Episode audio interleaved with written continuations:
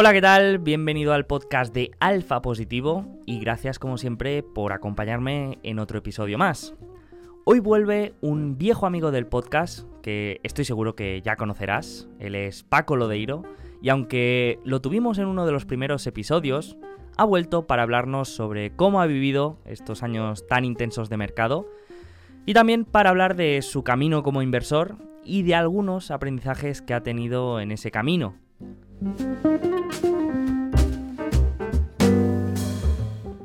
Pero antes de empezar a hablar de todo esto, permíteme comentar un breve mensaje de nuestro patrocinador principal, que seguro que ya conoces, la aplicación Quarter. Si la conoces, seguro que ya estás disfrutando de todo lo que puedes encontrar dentro y ya forma parte de tu proceso de inversión. Y si no la conoces, te recomiendo que le des una oportunidad y la descargues en tu móvil. ¿Y por qué te digo esto? Pues porque con la aplicación Quarter tendrás acceso a las presentaciones y llamadas con los accionistas de cualquier empresa que se encuentre en los mayores mercados cotizados. Y lo mejor de todo es que es 100% gratuita. Así que no hay excusas, descárgate la app y empieza a escuchar las últimas conference call de empresas como Uber, Airbnb o Ferrari. Y ahora ya sí, empezamos. Muy buenas, Paco. ¿Cómo estás? Bienvenido al podcast. Pues encantado, Sergio. La verdad, es lo que te decía antes. Es un honor estar aquí.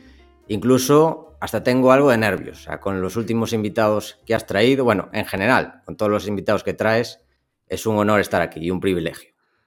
Bueno, el privilegio es mutuo, pero no me creo que, que tengas nervios después de más de 200 episodios, ¿no? En Value Investing FM.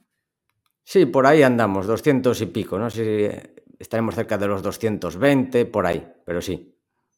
Bueno, a la caza de, los 2000 de, Joe Rogan y, y, seguro que, eso al final te da, te da tablas y, se nota en, todos los podcasts. Eh, ¿Cómo va la preparación del, del gran evento? Te quería preguntar. ¿Cómo lo lleváis todo? Pues bueno, digamos que el gran peso recae sobre Lucía, que es mi socia en, la, en Ortega y Lodeiro, en nuestra empresa de marketing. También nos ayuda eh, nuestra asistente virtual, Fina Jenis, que desde aquí también les mando un fuerte abrazo a los dos, a las dos, mejor dicho. Y bueno, muy bien, vamos a contar, bueno, la idea es repetir lo que hicimos en el evento del año 2020, que juntamos a accionistas, inversores particulares, gestores, mm, divulgadores, que somos nosotros y otros divulgadores también, empresas, en un ambiente informal donde poder hacer networking, conocernos, compartir ideas de inversión, comer, pasarlo bien, pues es una jornada un poco diferente. Todo, intentar desvirtualizarnos un poco, que también, sobre todo después de todo lo que hemos vivido, ya el cuerpo te lo pide, además. Sí, sí. Me acuerdo que yo estuve en la quedada de 2019, que, que fue en, Madrid también, que allí nos, nos conocimos. Después a la de 2020 no, no pude asistir, pero esta voy a intentar también estar allí porque, bueno, eh, tiene muy buena pinta y, además pues siempre va bien para, para eso, para mm, estar y, allí y hablar con, con todas aquellas personas que al final pues siempre estamos en contacto, ya sea en redes sociales o, en el podcast, ¿no? Y, siempre está bien. Así que vamos a intentar estar allí y todavía estamos a tiempo para apuntarnos, ¿no? ¿Hasta qué fecha se puede, se puede apuntar la gente? Bueno, en teoría hasta los últimos días, el evento es el 4 de junio, pero dependerá si quedan entradas. Están vendiendo bastante rápido. Hay unas 150, pero la primera semana o los primeros 10 días se vendieron sobre 60.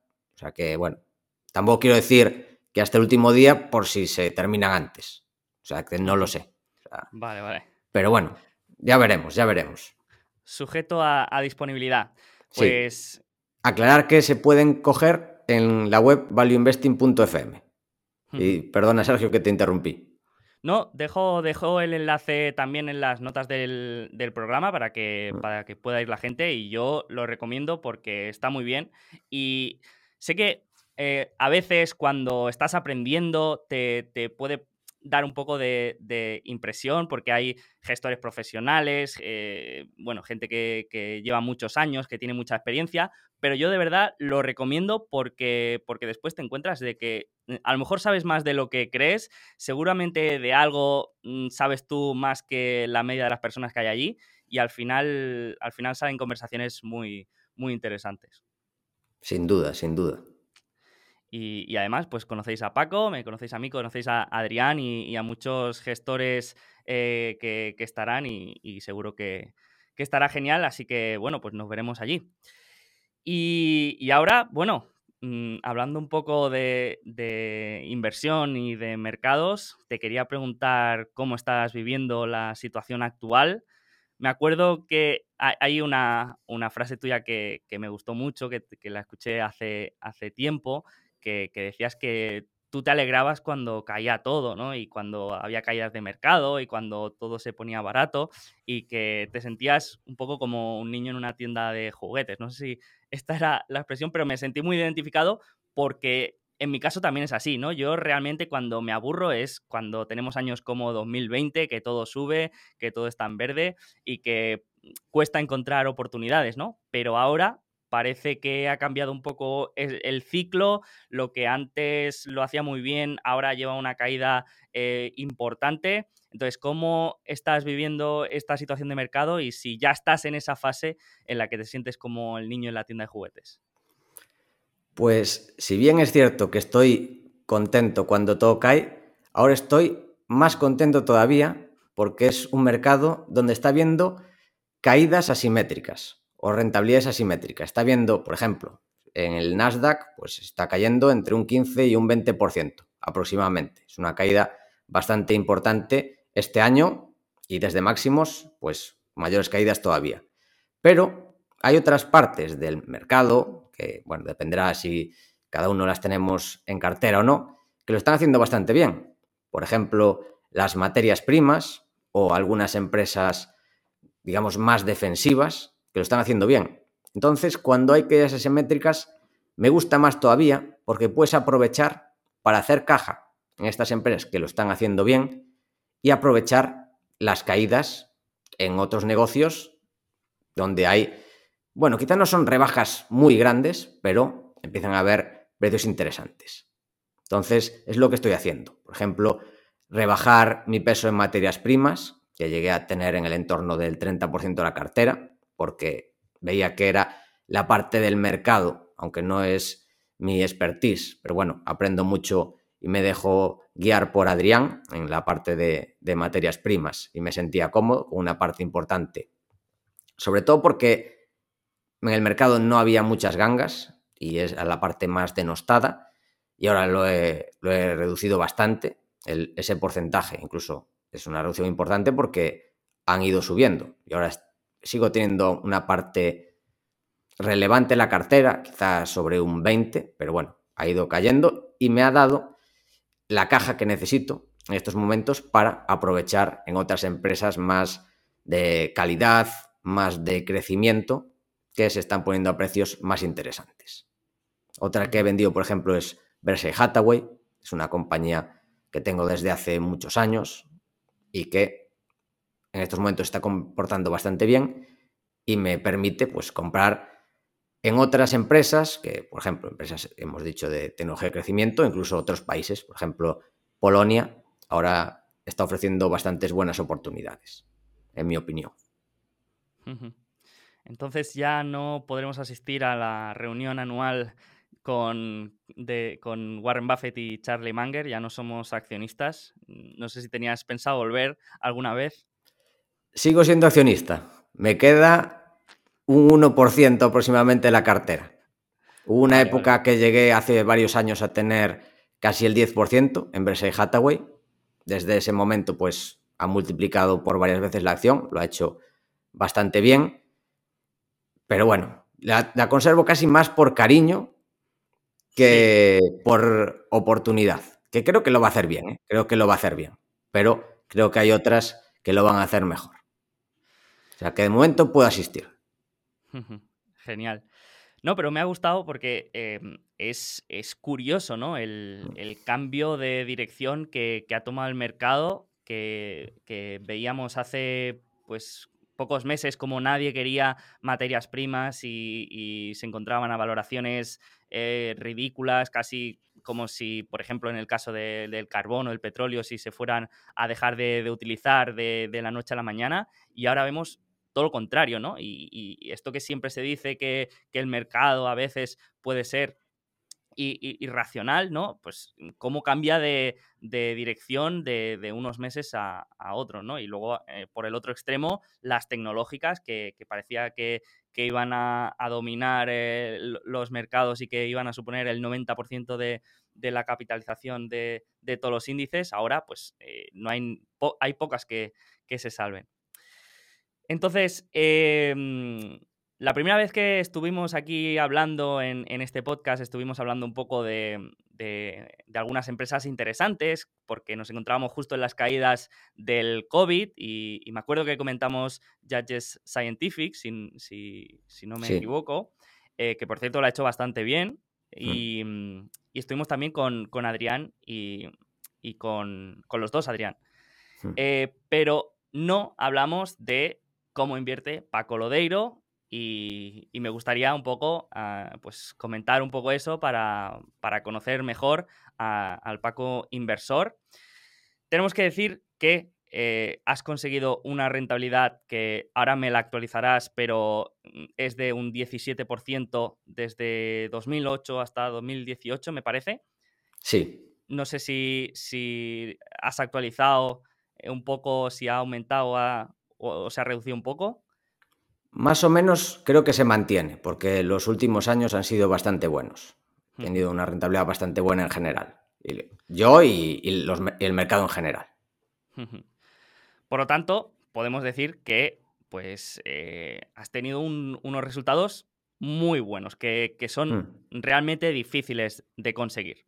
Entonces, pues, quería un poco investigar a ver qué hay detrás de, de estos resultados y, un poco la primera pregunta es, ¿qué factor crees tú que ha sido el que más impacto ha tenido en estos, en estos resultados? Si ha sido eh, la paciencia, si ha sido la selección de empresas, si ha sido el momento de compra, ¿cuál dirías que ha sido el factor más importante? Obviamente sabiendo que hay muchos, pero ¿cuál dirías que es el, el que más ha influido?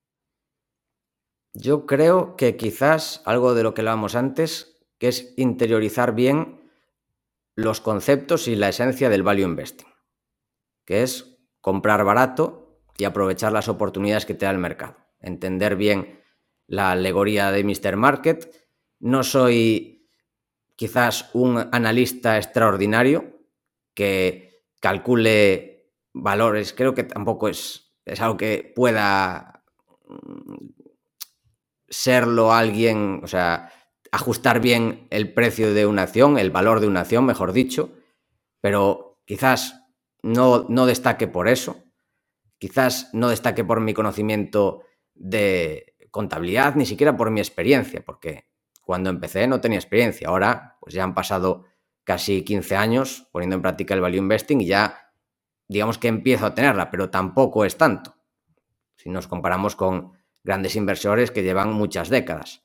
Entonces, para mí, una de las claves es que leyendo a, Peter Lynch, leyendo a Benjamin Graham, eh, escuchando a Warren Buffett o escuchando las charlas de grandes gestores españoles, pues interioricé muy bien el, el value investing. Yo creo que para mí esa es la clave, que mucha gente lo entiende, es, es, muy fácil de entender, el value investing, pero es muy complicado de interiorizar y aplicar. Y es lo que explicamos, que nosotros nos ponemos contentos cuando cae el mercado, pero al final, esto lo repite mucho eh, un amigo común, Carlos Aizpurúa, que el precio genera narrativas.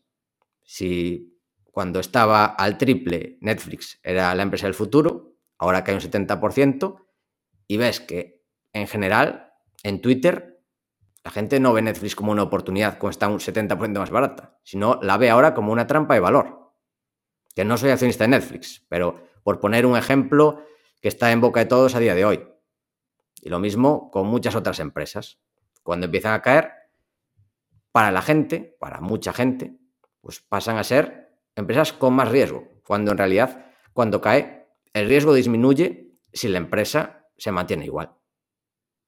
Entonces, para mí eso es una de las claves, quizás la principal.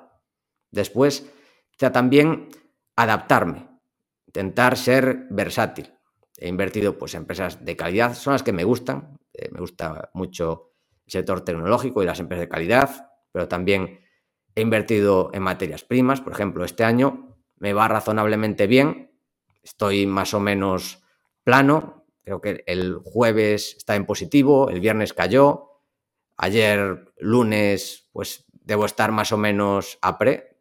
Bueno, estar plano este año pues está bastante bien. No hay que ganar dinero todos los años, salvo que seas Miller. En ese caso, eh, sí, pero no es mi caso, no lo soy, ni, lo seré. Hay que también asumir cada una de nuestras limitaciones, pero eso gracias a ser versátil, a entender que a veces tiene sentido tener un poco de cash, de invertir en materias primas, de invertir en países donde nadie quiere invertir, por ejemplo, en Turquía, cuando hubo problemas con la lira, que cayeron las bolsas y cayó también la divisa, pues buscar oportunidades allí. Ahora estoy buscando oportunidades en Polonia, con el tema de, la invasión de Ucrania, pues ha caído la divisa, el zloty, y han caído en general las empresas, sobre todo empresas pequeñas que nadie mira. Eh, Polonia es un mercado que me encanta, la verdad, eh, porque hay muchas empresas pequeñas que nadie mira. Bueno, pues un poco de todo. Invierto eso en megacaps, en, microcaps. Pues esa versatilidad creo que me ha ayudado. Y yo quizás diría eso. Asimilar bien los conceptos, hacer los deberes que te guste mucho. Bueno, quizás ahora que lo pienso, para mí que la clave es que me gusta mucho. Me gusta mucho y tampoco eh, me afecta mucho el dinero que gano. O sea, me da igual, em, o sea, no es que me da igual, me importa mucho, pero lo veo más como la puntuación de un videojuego que como dinero en sí. Entonces, lo, lo disfruto más. Si cuando cayera el mercado viera que estoy perdiendo dinero, igual sufriría más. Es difícil de explicar. No sé si me entiende Sergio. Igual la gente que nos está escuchando está pensando, este está loco, no, no, yo te entiendo porque yo a veces también tengo esa sensación, ¿no? De que, me gusta el, juego y, lo enfoco de así de alguna manera, que no significa que te lo tomes a broma o que te dé igual, pero sí que te lo tomas de la misma manera que si jugaras un juego de rol y quieres ir aumentando tu, nivel y quieres, eh, y, no sé, y, de esa manera yo creo que también te afecta menos a la hora de cuando baja o sube eh, la bolsa, ¿no? Em, sí, sí. Y, hay otra cosa que me ha gustado que, has comentado, que, bueno, que al, final los principios del value investing son relativamente sencillos. Y cuando hablamos de, eh, pues, por ejemplo, algunos comentarios o citas que se le atribuyen a Buffett, es que las escuchas y dices, es que mm, a veces parecen mentira de lo simples que son, ¿no? Oye, pues eh, compra compra barato y vende caro, ¿no? Y dices, mm, vale, pues es que son, es demasiado obvio.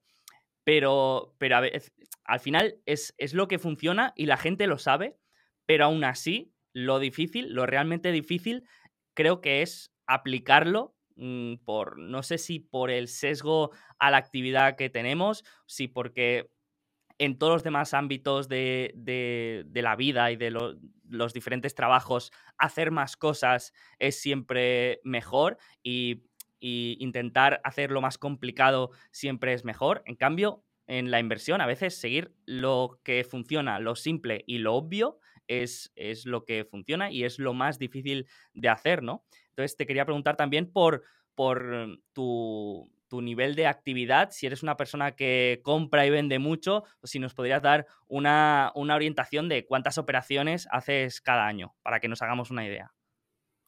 Pues últimamente hago más porque estoy diversificando más, pero es importante también saber en lo que se invierte, por qué ¿y qué vas a hacer en escenarios futuros?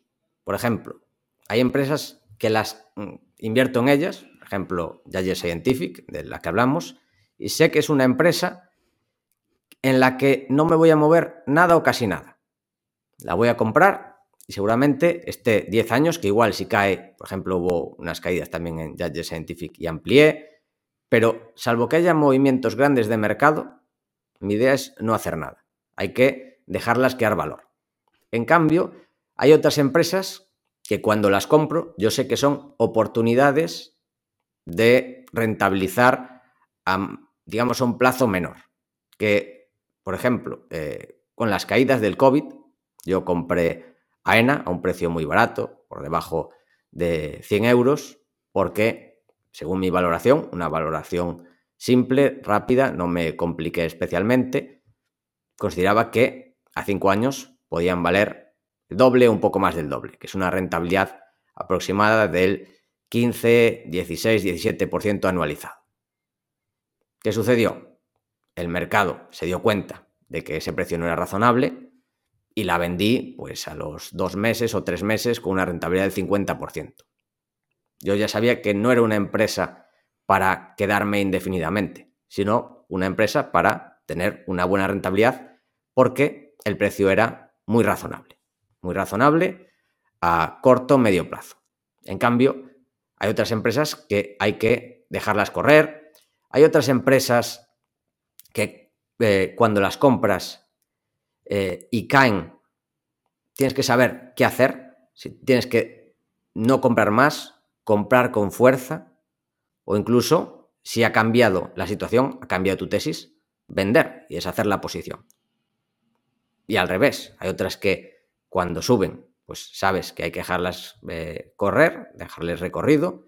Por ejemplo, eh, hablando de empresas en las que no opero mucho, pues Alphabet, pues una empresa que tengo desde 2009, que la compré y la sigo teniendo a día de hoy. Sí que he ido ajustando eh, los pesos, por ejemplo, esta última semana, o mejor dicho, la semana pasada con las caídas, amplié un poco más, y eso que ya era mi primera posición en cartera, pero no, digamos que no intento eh, hacer market time, sino que con un rasgo de valoración que tengo, pues lo voy ajustando el peso.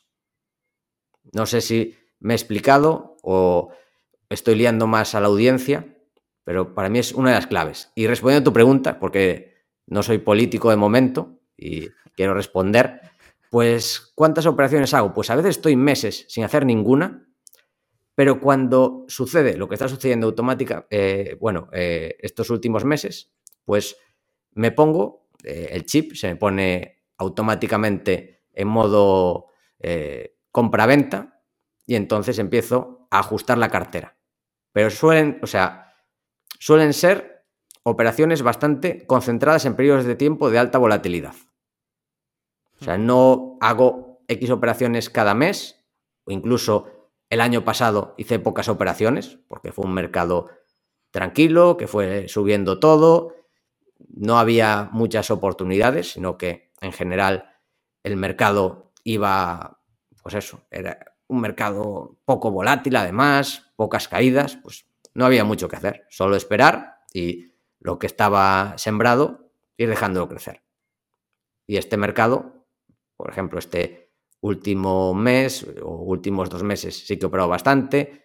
Con el COVID también eran operaciones, varias operaciones al día incluso, aprovechando oportunidades, sobre todo en momentos de pánico. Y es curioso, tendría que estudiarlo. Número de operaciones a lo largo del año, cuando no pasa nada y cuando pasa algo. Pero ya digo, son picos en semanas o incluso días, que eh, es donde aparecen las grandes oportunidades. Son los días de máxima felicidad. Es un poco como el trabajo de piloto de avión, ¿no? Que son mm. horas y horas aburridas sin hacer nada, pero luego cuando hay turbulencias o hay que hacer algún movimiento, pues hay que estar muy atento, mucha precisión y cabeza muy fría, ¿no? Eh, eso eso está, está muy bien. No sé si tienes alguna técnica o, algo que te ayude después a todos los meses estos aburridos, podríamos decir, de, esperar para, mm, para no, no, no sucumbir a la tentación de, de hacer más operaciones de las que deberías? Pues la verdad es que no. Mm, voy haciendo otras cosas. Por ejemplo, mm, me enfoco, pues los últimos meses, el año pasado, estuve leyendo mucho sobre el tema de, de salud y fitness. Pues, o sea, voy aprendiendo de otros temas o de sectores, voy aprendiendo. Me gusta aprender diferentes cosas, ya sea dentro de la bolsa o fuera.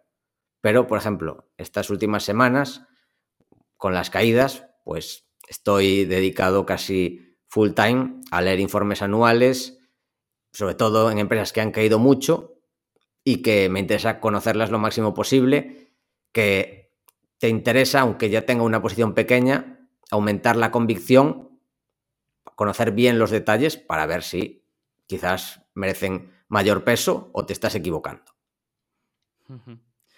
Y, esta, digamos, manera de, invertir ¿Ha sido siempre así desde el principio o ha ido evolucionando? ¿Ha habido algún momento en el que cambiaras el chip radicalmente? ¿Cómo, cómo ha sido la evolución?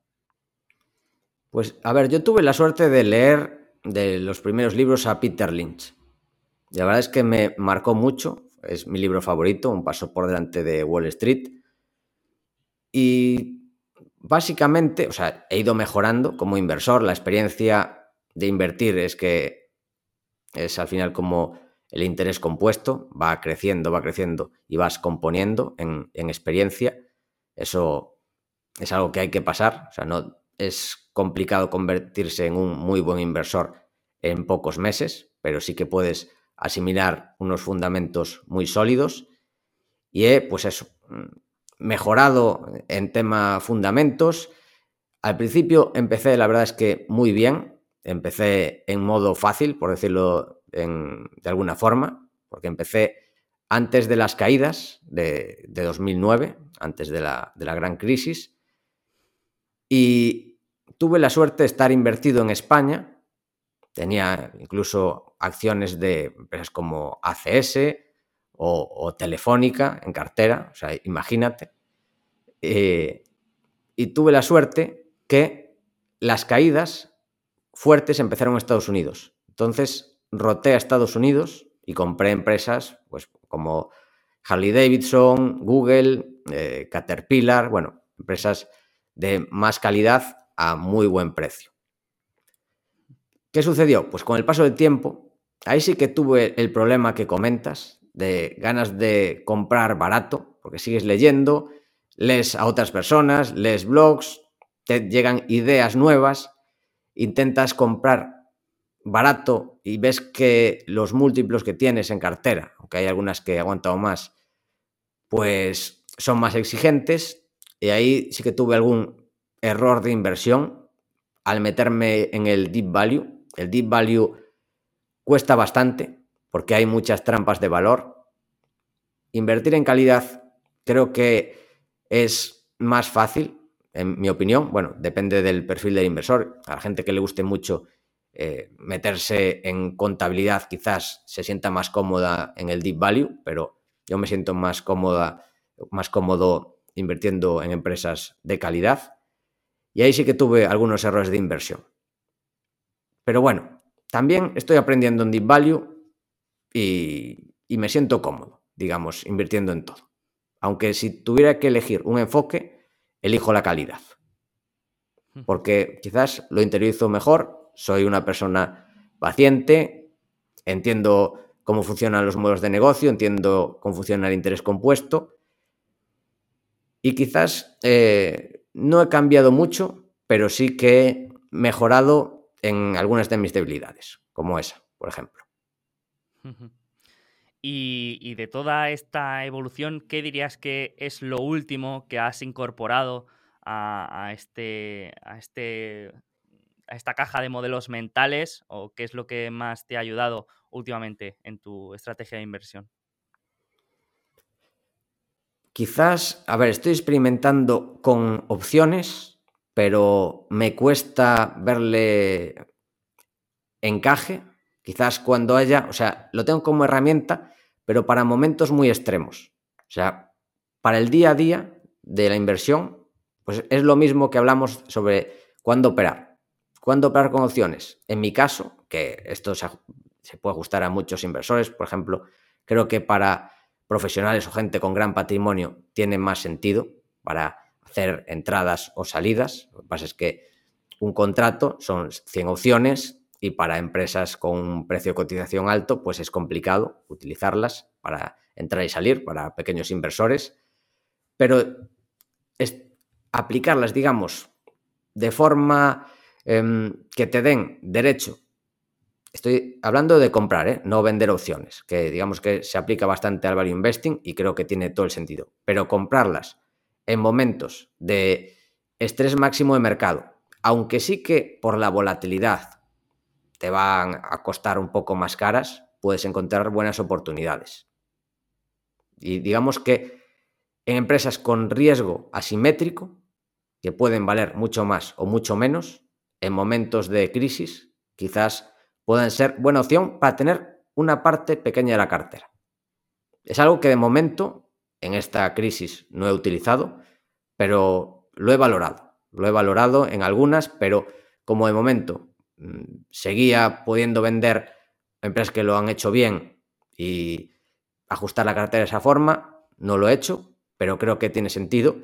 Y los últimos años también otra herramienta, por decirlo de algún modo, es la inversión en materias primas, que para mí ha tenido sentido, puede seguir teniéndolo a largo plazo, pero yo no me veo como un inversor con un core importante de materias primas como he tenido hasta ahora, que he tenido, pues eso, los últimos años, los últimos dos años, pues cerca del 30% de la cartera, pero seguramente que en unos años pueda tener menos del 10%. Pero es una herramienta que la veo muy fuerte, la veo muy fuerte, sobre todo por la descorrelación, que es algo que valoro más, invertir en activos descorrelacionados que puedan hacerlo bien cuando tu cartera está sufriendo, cuando el resto de la cartera está sufriendo. Hombre, es, difícil teniendo a Adrián cerca que, que, no tengas más exposición a, materias primas, ¿no? Es un poco también eh, lo que has comentado mm.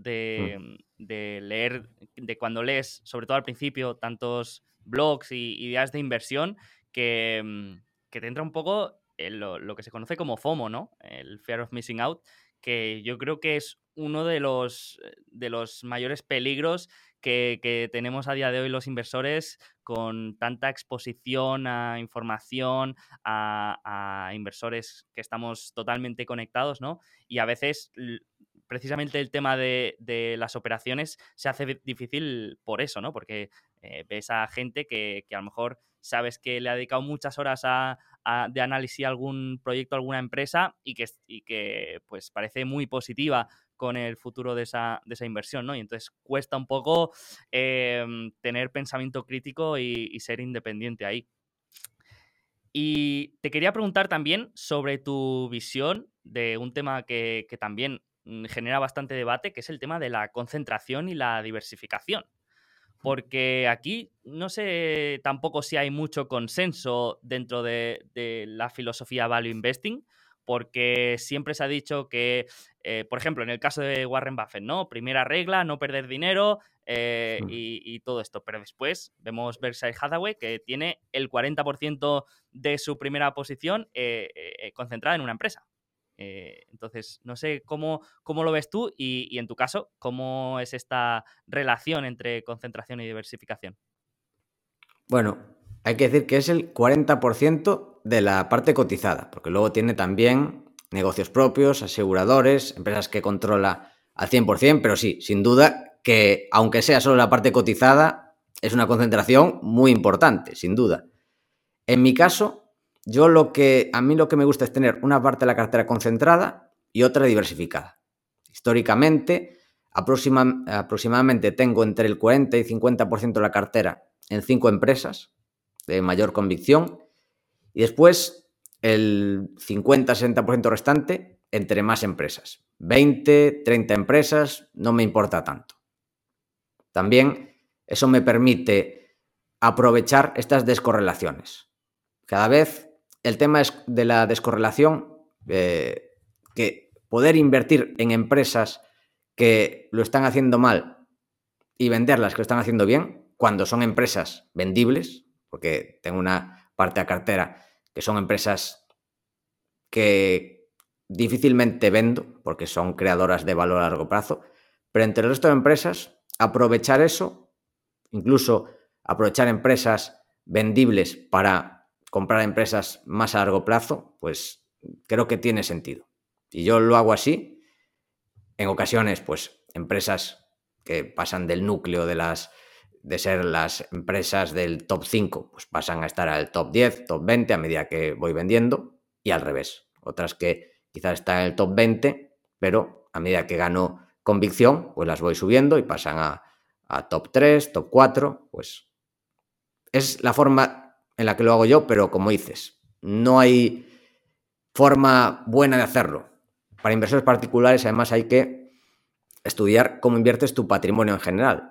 No es lo mismo que tú estés invirtiendo y vivas solo de tu patrimonio, que tengas una parte pequeña y, por ejemplo, tengas buena parte del patrimonio invertido en inmuebles o tengas un salario muy alto.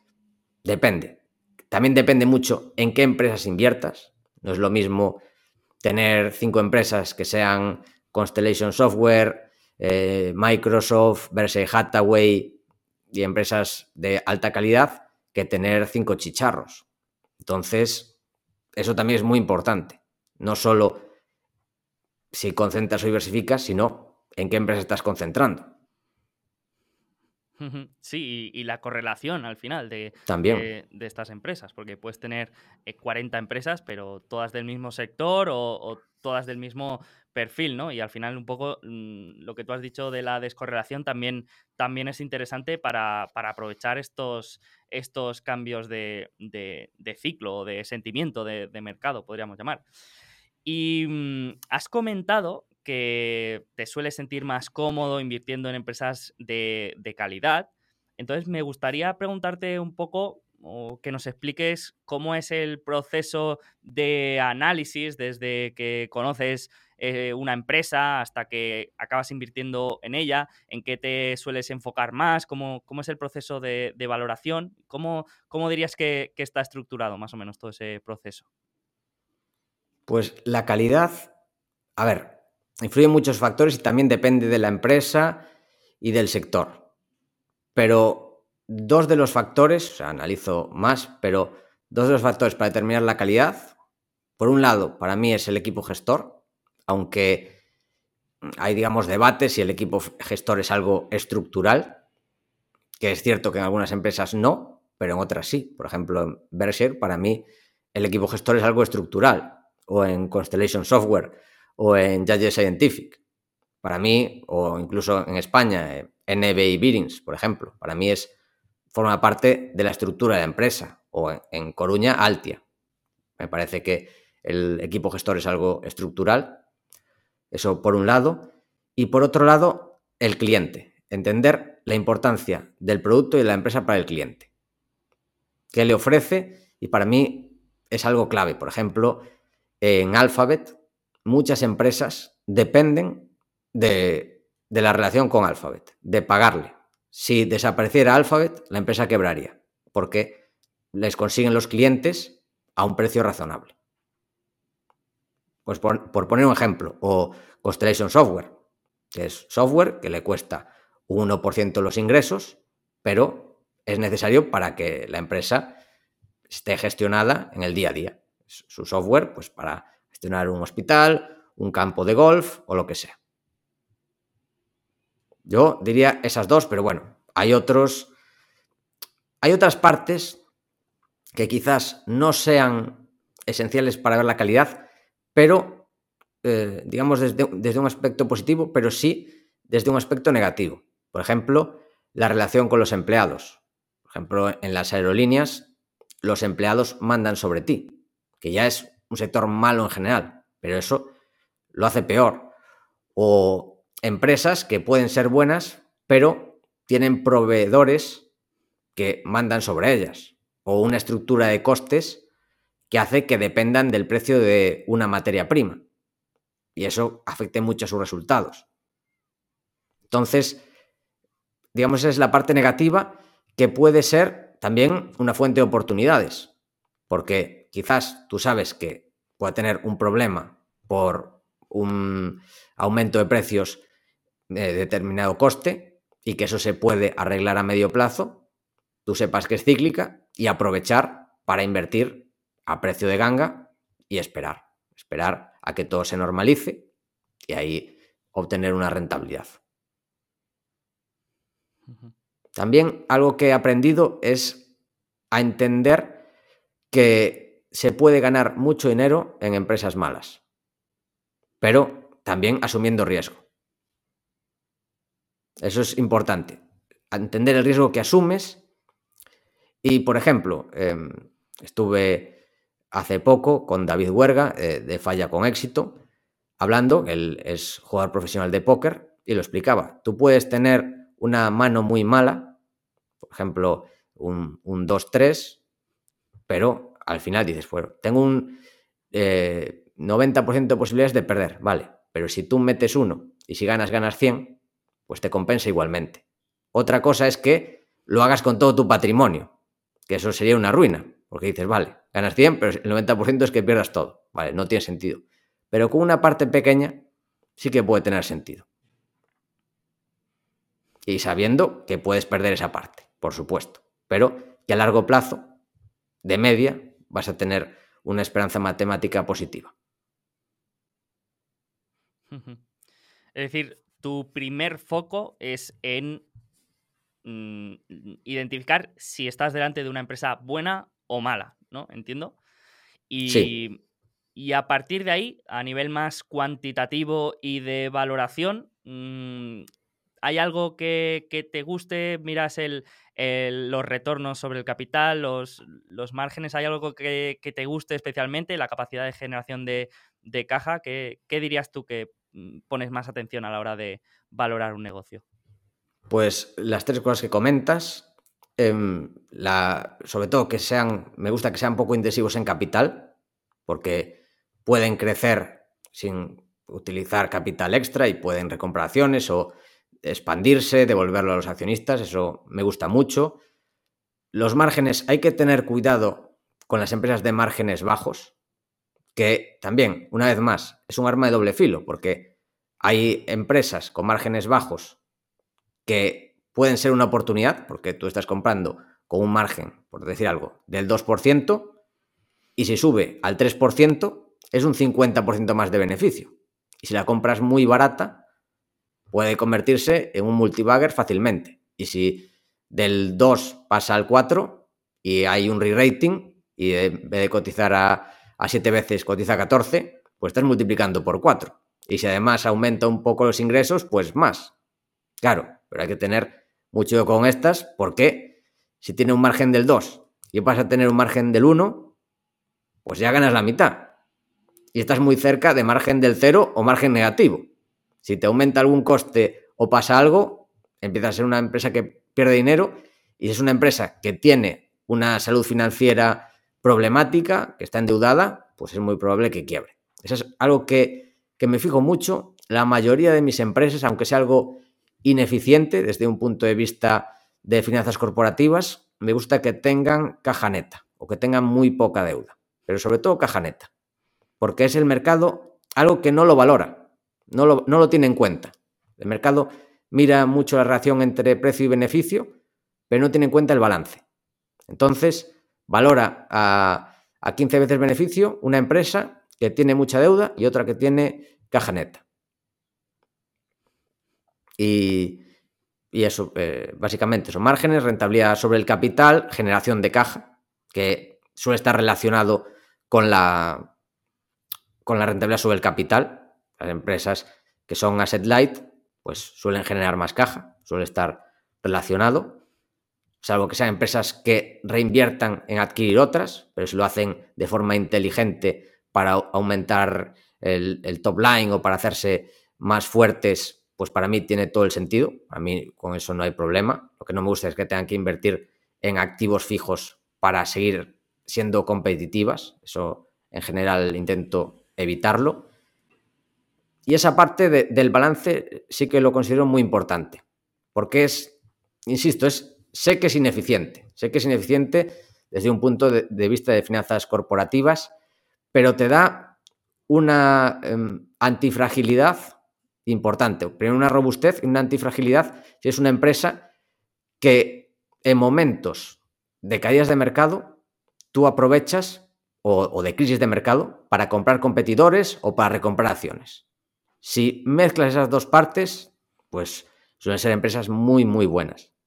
De hecho, voy a llevarte un poco la contraria y te voy a recomendar que mires una empresa de juguetes de Character Group que cotiza en Reino Unido y es una empresa que es un negocio. A ver, es un negocio bueno si lo miramos por rentabilidad sobre el capital, porque no fabrican ellos, fabrican en, otros países. Ventajas competitivas, para que te hagas una idea, no tienen ni la propiedad intelectual propia. Hacen juguetes, por ejemplo, de Peppa Pig, de Scooby-Doo, del eh, Doctor Who, cosas así. Son propiedad de terceros. Y es una empresa bueno, no tiene muchos márgenes, pero está bien entre el 5 y 10%, años malos un 5, años buenos pues sobre el 10%. Pero es una empresa que el mercado, cuando tiene algún año malo, le atiza muy fuerte. Y lo que tiene la buena la empresa es que la gestión del capital es muy, muy buena. Para que tengas una idea, se ha recomprado aproximadamente el 60% de las acciones los últimos años. O sea, es una caníbal, como le suele llamar Monis Pabray, muy dura. No la suele conocer el mercado. Esperemos que siga así, porque igual no, ahora la estamos popularizando demasiado esto no es bueno para la compañía. Lo ideal es que cuando caiga, caiga duro, porque ellos aprovechan y el último año también se han recomprado, es que ahora no, no recuerdo, pero creo que es un 10% de la compañía o una tender offer. Tenía caja caja extra, caja que no están utilizando, y se ha comprado de golpe un 10%. Y cotiza ahora aproximadamente a, un, a unas nueve veces beneficios, con caja neta. O sea, que es un, negocio no muy bueno, pero la clave es que saben gestionar el capital. Sí, sí, desde luego. Em, puedes encontrar casos de, estos mm. negocios que no son de, tan alta calidad, pero si la directiva, mm, como tú dices, sabe hacer una buena asignación mm. de, capital, es que se puede crear mucho, mucho valor. Eh, por eso siempre, no sé si estarás de acuerdo, pero a mí en mi caso me gusta eh, las directivas que hablan de creación de valor para el accionista, de, recompras, de, de retornos sobre, sobre la inversión. Me, gusta bastante todo eso y no es muy frecuente, tengo que decir. Mm. Sí, sí. Estos, la verdad es que no hablan mucho de esto. No hablan mucho del tema, curiosamente. O sea, sí que lo mencionan, obviamente, pero no son tan didácticos, pero lo que importa es lo que hacen.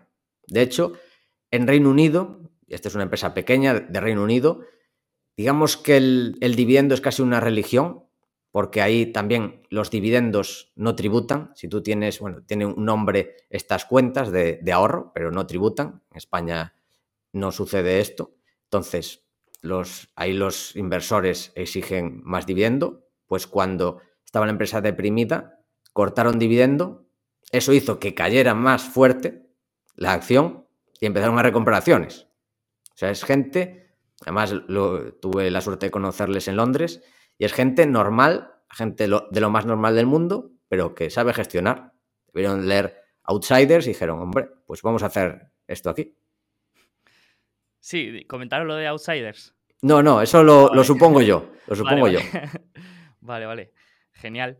Em, no sé si, mm, por ejemplo, hablando de, outsiders, en el libro tienen, por ejemplo, una checklist de, outsiders, ¿no? De pequeñas pistas que, te pueden ayudar a entender si, estás delante de, una buena directiva en cuanto a la asignación de capital o no. Y no sé si tú eres muy, estás a favor de las checklists, si, si las utilizas, si tienes alguna en particular en alguna parte del proceso o, prefieres mm, no, no seguir mucho un proceso estructurado.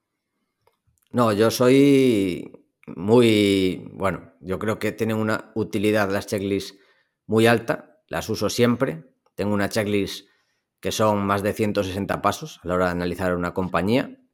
O sea, desde el principio, desde entender por qué estoy buscando la idea, si la entiendo, qué va a pasar si cae, si estoy dispuesto a soportar caídas, si está dentro de mi círculo de competencia y puedo entenderla o no, el tiempo que me va a costar entenderla, que eso es otro factor muy importante para inversores particulares, y entender, dividir entre dos partes del tiempo, y perdona que te interrumpa a la pregunta de, de las checklists, que me estoy derivando un poco, pero esto creo que es interesante comentarlo. A la hora de analizar una empresa, hay que entender una parte, el tiempo en analizar la empresa y entenderlas bien, y por otro lado, el tiempo de hacer un seguimiento. Y a mí me gusta invertir en empresas que no tengo que hacer un seguimiento continuo, que puedo revisarla, por ejemplo, hablamos de Judge científico de Constellation Software, pues la reviso una vez al año, los resultados, no sigo los resultados trimestrales, o sea, no me aportan nada. O sea, me pueden aportar algo, pero no, no son relevantes. O sea, yo invierto en esas empresas a largo plazo, he invertido mucho tiempo en entenderlas, pero después voy viendo pues, lo que me van contando una vez al año. Eh, lo mismo que si inviertes en un fondo de inversión. Creo que tampoco tiene sentido hacer un seguimiento trimestral y en base a eso actuar. Si tú has hecho tus deberes, has leído las cartas de ese gestor, eh, has visto los vídeos, entiendes su filosofía, lo ideal es hacer un seguimiento anual que te cuente cómo va, lo que ha hecho y si todo tiene sentido, pues no hacer nada. Pues eso es importante para mí. No invertir o intentar evitar invertir en empresas que no solo me lleguen mucho tiempo entender al principio, que eso es asumible, pero que no me lleve tiempo eh, estar trimestre a trimestre haciendo un seguimiento, porque es un coste también, el coste del tiempo que tenemos que valorar, tanto gestores individuales como profesionales. Creo que es, es muy importante eso tenerlo en cuenta. Eh, es en parte también lo que le llama eh, Bill Ackman, Return on Investment Brain Damage, pues eso también, eso hay que tenerlo en cuenta. Y bueno, la checklist, sin duda, o sea, checklist de lo que dices de, equipo gestor, pero también proveedores, clientes, entender el producto, eh, historia de la empresa, equipo gestor, accionariado, em, después checklist ya más cuantitativa. Pues sí, eso para mí es, es algo básico. Sobre todo para no equivocarme para no pasar nada por alto. Que no tengo que pasar a responder todo, sino revisar dónde me puedo estar perdiendo algo. Qué, interesante, ¿no? O sea, había escuchado eh, hablar de, de, checklist y había, eh, sabía que, mm, que, las utilizabas, pero no sabía que tenías una de 160 pasos. Eso me, me, me ha impresionado. Mm, no, no, pero muy bien, muy bien. Y mm, Ahora, cambiando un poco más a lo, macro, mm, te quería preguntar de todas las mm, tendencias o macro tendencias ahora que hay en el mundo, que hay bastantes, tenemos el tema de, la inflación, de, mm, desde también cambios más sociales, el, el, trabajo en remoto, el envejecimiento de la población, de todas estas macro tendencias, ¿Cuál crees tú que es la más relevante a día de hoy, la que va a marcar más eh, o la que va, a influir más en, los mercados a largo plazo aquella que, en la que pones más, más atención? ¿Crees que hay alguna mm, que, que te llame la atención? Pues quizás que cada vez todos, todos incluso personas y dispositivos, estamos más intercomunicados eh, y que Internet quizás, o la comunicación, quizás no Internet eh, como lo vemos ahora, porque seguirá evolucionando, tiene un potencial brutal. Sigue teniendo, eh, y estamos en el inicio todavía. Digamos que hay una charla, una charla TED de, de Jeff Bezos que comentaba algo parecido, que estábamos como cuando a principios del siglo XX, cuando se empezó a utilizar la electricidad pues algo parecido, pero con relación a la comunicación. No solo entre personas, sino también entre dispositivos y para mí esto es clave. Es clave y estoy posicionado pues en varias empresas.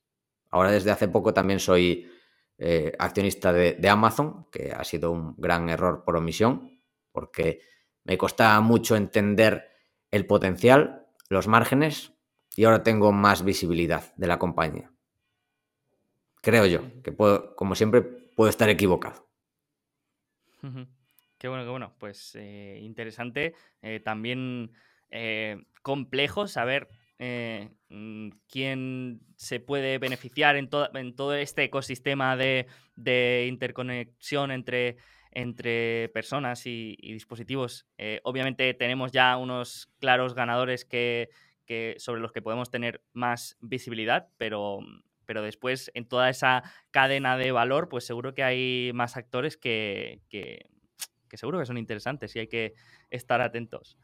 Eh, el pues problema, eh, perdona que te interrumpa, Sergio. el problema de esto es que es muy complicado estar al día, salvo en grandes empresas, por ejemplo, pues Amazon o, o Alphabet, vale. Digamos que pueden ser o pueden estar entre los ganadores. Pero hay muchas pequeñas empresas con muchísimo potencial, pero que hay que seguir muy de cerca.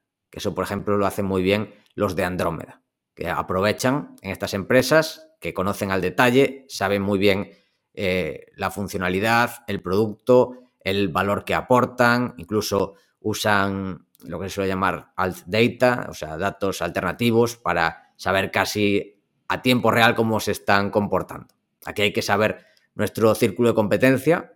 Ojalá yo estuviera al nivel de lo que hace en Andrómeda para poder aprovecharlo, pero también entiendo que no es mi, expertise, no es mi círculo de competencia y me llevaría mucho tiempo. Y ellos pues tienen eh, la suerte y, hacen el gran trabajo de estar muy al día con eso y, y, por eso le ha ido tan bien y yo creo que le seguirá yendo muy bien en el futuro porque aprovechan, están donde creo que se genera muchísimo valor, pero también mucha destrucción de valor. Por eso hay que saber diferenciar y eso requiere mucho trabajo no solo de una vez, sino constante. Y es, el problema en mi caso.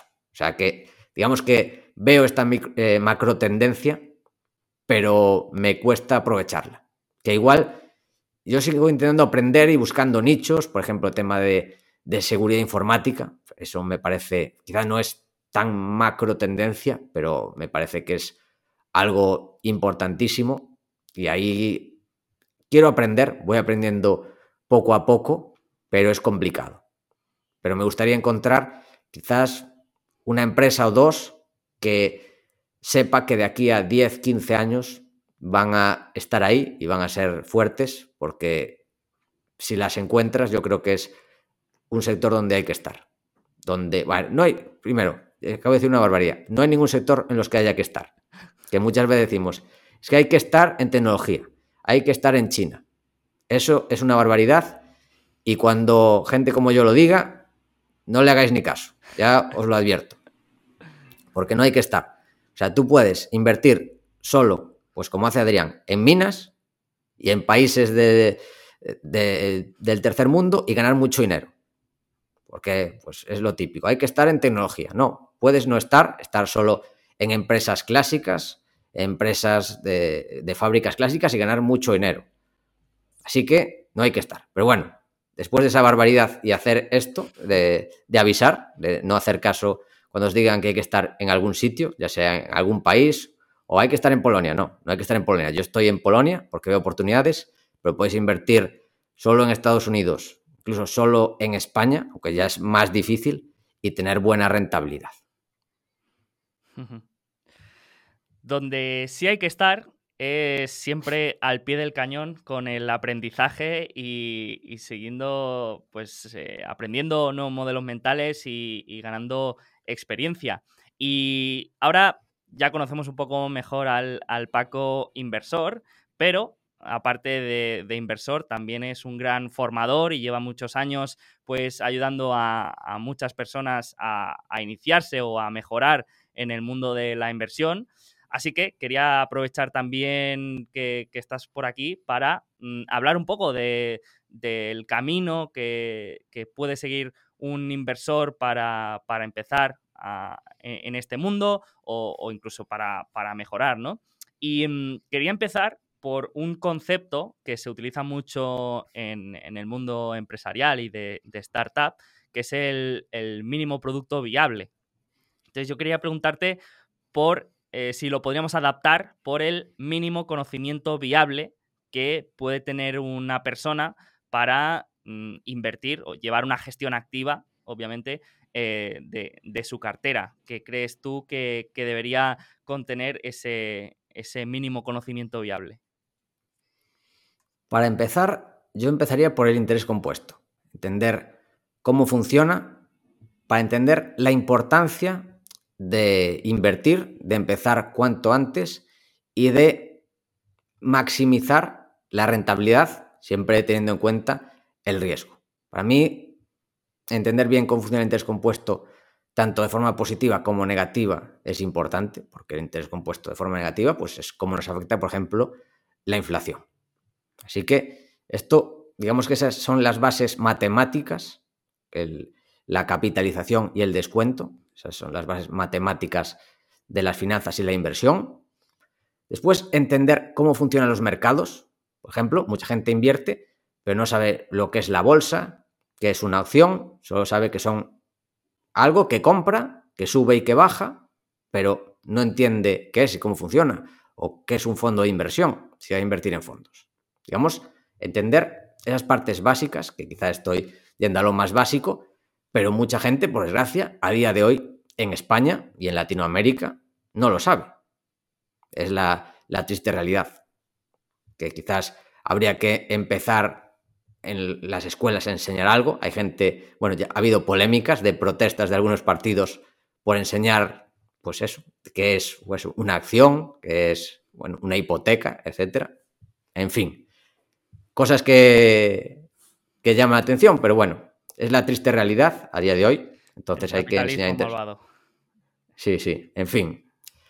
Bueno, pues eh, por eso, por una parte, o sea, lo básico de matemáticas financieras, de lo que es cada cosa.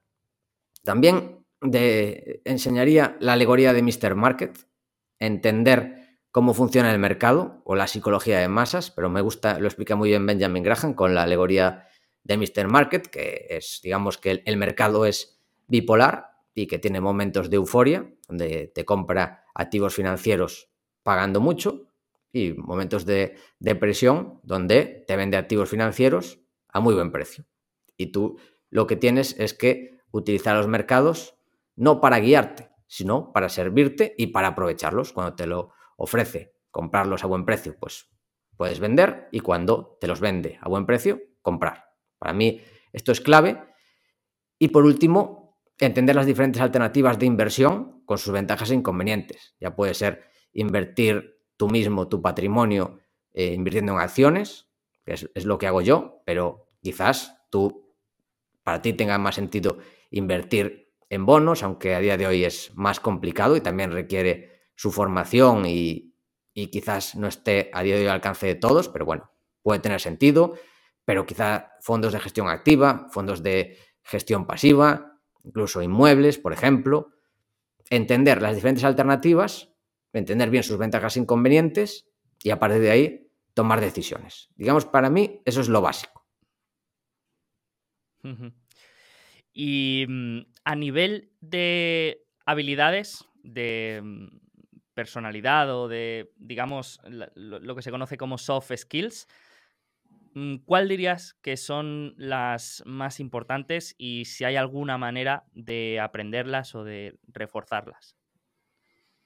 A ver, de, soft skills, para mí em, es complicado. Hay algunas que es complicado, digamos, practicar. Por ejemplo, el tener este equilibrio entre convicción y humildad, que quizás se consiga siendo una persona racional. Hay gente que es más racional, menos racional, pues la racionalidad es un skill Mm, es que no lo sé. Igual sí que se puede y se puede entrenar. Yo creo que leyendo sí que se entrena, pero digamos que tiene una parte de forma de ser importante. Y por desgracia es, una realidad. También asumir tus errores y aprender de tus errores. Esa es también la parte de humildad, que hay gente que le cuesta mucho eh, entender que se ha equivocado o estar abierto a decir, pues, pues yo creo esto, pero puedo estar equivocado. Que es muy importante, saber siempre que cuanto más decisiones, puede estar equivocado. Y, entender también algo que hemos comentado, que el precio genera narrativas. Lo repite siempre Carlos Aizpurúa y lo estamos viendo. Eso, para mí, eso es clave de la parte, digamos, más eh, psicológica.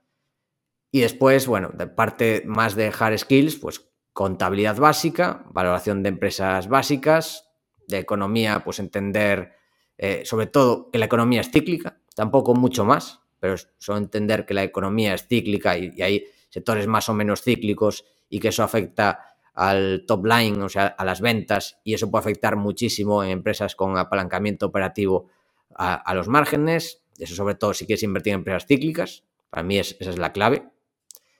Y luego, pues, practicar, practicar que eso, pues eso, mucho análisis, al principio mucho análisis de terceros, por ejemplo, yo en cada inversión, pues subo muchos análisis míos, pero eso no llega, no llega. Hay que hacer análisis propios y equivocarse. Eso para mí es cuanto más se aprendes eso, porque además haces análisis propios, tienes dudas, ves algo que no te encaja del modelo de negocio o algo que no te encaja, pues analizando la contabilidad, y es cuando tienes que pelearte con una empresa, contigo mismo, buscarte las habichuelas. Bueno, esto lo comentó Fernando, que estuvo contigo hace poco, sobre el aprendizaje y decía que él, que es profesor universitario, que él intenta que la gente haga cosas y que se encuentre con problemas y que así es cuando aprende verdad. Haciendo, no, no escuchando, no haciendo aprendizaje pasivo, sino aprendizaje activo, que es el que más cuesta, pero también al final en la vida las cosas que cuestan suelen ser las que funcionan mejor. Sí, sí, totalmente de acuerdo. Y al final, cuando, cuando tienes un poco de skin in the game y, tienes que, pues eso, hacer tú, el trabajo y, y, buscar tú toda la información, pues acabas encontrando o acabas aprendiendo muchísimo más. Pero mm, según tu experiencia, mm, hemos, hemos, tocado mm, varios errores que, solemos cometer o digamos, las partes más difíciles de, la inversión. ¿Qué dirías tú que es lo más difícil, sobre todo eh, con tu experiencia con, los alumnos? ¿Qué dirías que es lo que más cuesta? Hemos hablado, por ejemplo, del FOMO, em, también de, la parte de la paciencia.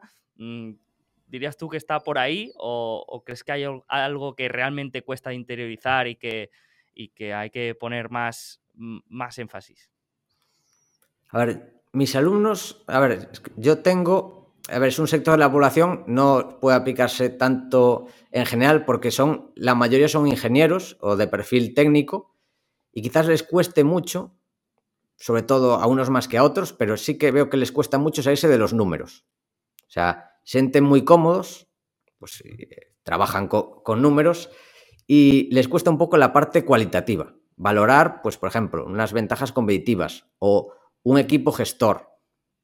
Eso, digamos, si me preguntas eh, por alumnos en general, si vamos al gran público, yo creo que le tiemblan mucho al, inversor general que está empezando las bases. Las bases, pues lo que dices, el FOMO, el efecto manada, que el, o que le cuesta mucho a la gente, pues formarse. O sea, mucha gente no, mm, no hace el esfuerzo en, formarse, que puedes autoformarte leyendo libros y invirtiendo por tu propia cuenta, pero claro, eso requiere tiempo, esfuerzo, llegar a tus propias conclusiones y si no llegas a tus propias conclusiones, que mucha gente lo hace, que lo que hace es copiar, el problema que tienes es que si le has copiado a alguien y esa persona, es lo que hablamos antes, de, de saber lo que tienes que hacer después de comprar, porque puede ser que tu tesis se cumpla, la empresa suba de precio y tú estés comprando más a mayor precio. Y hay otra persona que está vendiendo con una rentabilidad del 30 cuando tú has comprado más y te has hecho una rentabilidad del 300. Y al revés, tú has copiado, la empresa cae por cualquier motivo, puede ser por motivos sólidos o no, porque cae todo el mercado, y puede ser que la otra persona esté comprando más o que esté vendiendo, porque haya cambiado la situación. Y eso para mí es clave. Para mí, yo lo que veo es que el mayor problema que tiene la gente es que no tiene formación y no hace los deberes. Pero bueno, eh, y además es que hay alternativas, que es lo que hemos hablado. Hay fondos, ya sea de gestión activa, de gestión pasiva, y puedes hacerlo así, no pasa nada. Puedes tener una buena rentabilidad, no tienes que invertir por ti mismo. Para mí, de hecho, mi recomendación es que solo inviertas por ti mismo si te gusta, porque si lo vas a pasar mal cuando cae el mercado, mejor no, no hacerlo, porque es que lo vas a pasar mal. ¿Y para qué? Pudiendo dedicarte a otras cosas que te gusten más, invierte de forma automática en fondos de inversión y no lo mires, porque lo vas a pasar mal cuando caiga todo. Déjalo todo automatizado y olvídate. Para mí es las claves, que te guste hacerlo. Sí, a veces tengo la sensación un poco, hmm. encuentro muchos paralelismos con el deporte, ¿no? Eh, de la hmm. inversión. Y a veces tengo esta sensación de que en la inversión queremos resultados rápidos, eh, ya y con el mínimo esfuerzo, ¿no?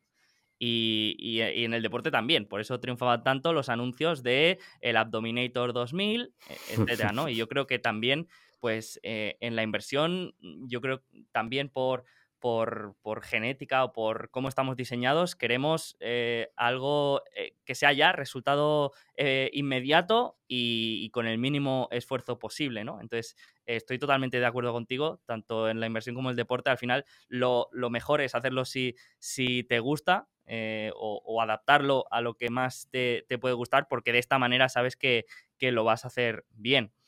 Y has hablado de formación, y que a la gente le cuesta formarse.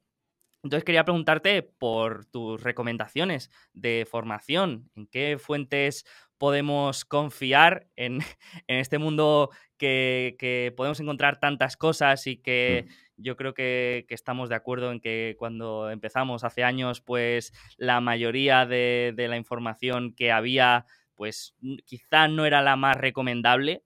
Yo creo que eso ha ido cambiando poco a poco entonces te quería preguntar por, tus recomendaciones. Te dejo hacer un poco de spam, así que, bueno, ¿qué nos recomendarías? A ver, yo creo que por fortuna es lo que dices. Hace años no había alternativas de formación, pero en los últimos años, por fortuna para la comunidad, pues eh, está habiendo muchas eh, oportunidades para formarse. Yo empecé autoformándome pues porque no, no tenía otras alternativas, la verdad.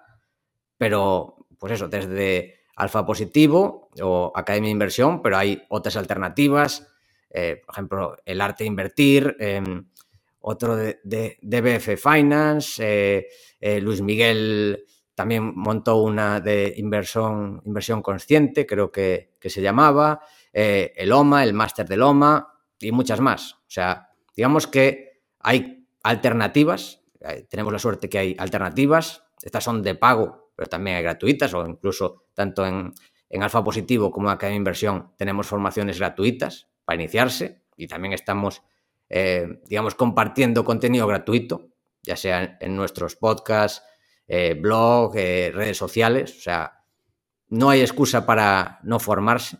Y además, en español, no hay que ir ni a Estados Unidos a formarse.